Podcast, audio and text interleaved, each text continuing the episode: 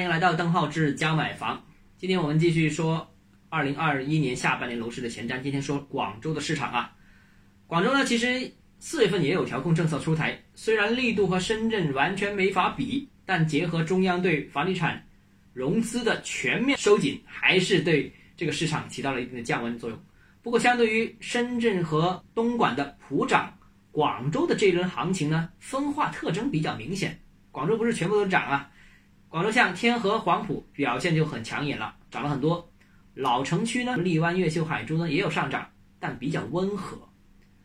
然后像广州北部的三个郊区，增城、从化、花都，甚至在这一轮已经普遍上涨行情之下，他们还是原地大铺啊。所以呢，广州实施的是分区差异化的调控政策。那针对天河、黄埔、南沙，采取了比较积极的降温的调控政策。但是北部的增城、从化、花都呢，不单指调控力度轻微，甚至还有一些啊人才落户政策对其楼市形成了支持。那所以各个区域之间的表现可能各不相同。首先第一个就是天河、黄埔了，这个今年上半年最热的两个区域，这两个区域我觉得整个市场表现就非常像深圳的表现，而且市场上面也有一种论调，就是这个片区房价也是永远上涨的。我之前其实已经提示过，天河、黄埔这两个区一段时间里面涨的幅度和速度过快，使得其价格洼地的效应已经没有了，甚至已经现在变成了价格高地。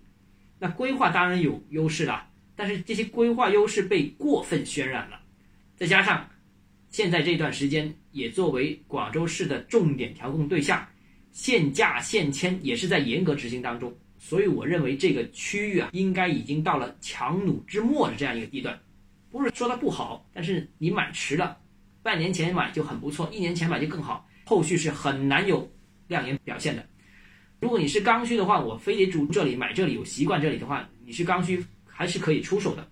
但是如果你是投资的话，现在进场很明确一点，最肥的肉已经轮不到你了啊！这是我对天河黄埔的看法。第二个，之前。涨得比较慢的老城区会怎么样呢？老城区和一些冷门区域，我认为这轮行情还没彻底结束，还有一个机会。那在广州两轮调控政策之后呢？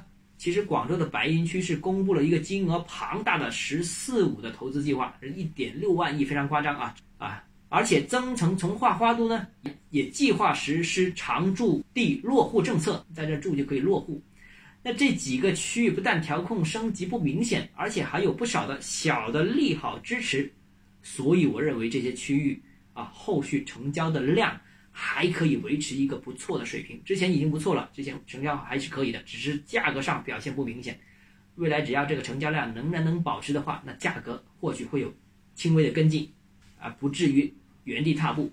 这个进主城区的板块呢，啊，我认为应该是补涨。比较多的区域，比如说白云的南部，比如说番禺的北部啊。另外呢，我觉得呢还要关注的就是最老的城区的荔湾、海珠这些区域。这些老城区板块随着黄埔、天河房价的大幅上涨，这些区域变得越来越具有性价比了。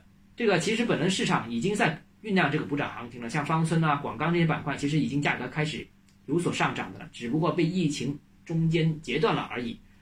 市场按了暂停键，那随着疫情过去，随着市场逐步恢复的话，我认为这个像海珠、荔湾这些老城区的价格仍然有进一步向上走的空间啊，所以市场也可以关注这些老区域啊。